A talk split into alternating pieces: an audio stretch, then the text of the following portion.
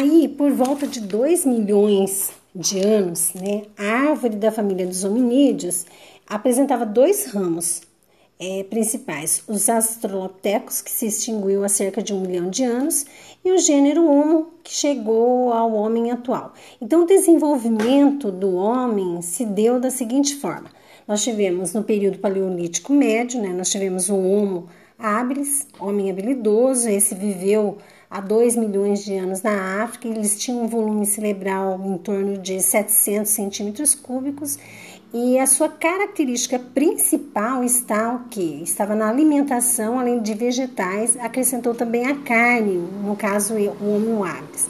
Já o Homo erectus, né, eles viveram na África por volta de 1 milhão e 700 milhões de anos a 300 mil anos e dispersou-se pela Europa, Ásia, né? Eles tinham cerca de 900 centímetros de volume cerebral, eles eram onívoros, é, vários tipos de alimento. Foi a primeira espécie a produzir instrumentos com a pedra, né?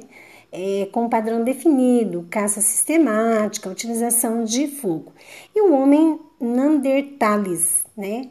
É, homem sapiens primitivo. Então, estes eles viveram por volta de 135 mil até 35 mil anos. Eles viveram na Europa, na África, na Ásia e no Oriente Próximo. A, a capacidade cerebral deles era bem maior, né? eles tinham em torno de 1.400 é, centímetros cúbicos e uma altura de 1,65m, é, 1,65m, 67 com um biotipo, biotipo mais forte que o Homo habilis e erectus. Então, desenvolveram então vários instrumentos de pedra, como a facas, pontas de lascas, raspadores, e, e, eles confeccionaram também vários objetos. Então, é por isso que é possível verificar um controle das mãos, a organização precisa do trabalho. Então, para alguns pesquisadores, esse homo já possuía a língua falada e ele preservava a sua comunidade, conserva é, também o ritual esse sepultamento, né? Coisa que não acontecia. É, né, eles deixavam, os, quando algum morria, eles deixavam a céu aberto.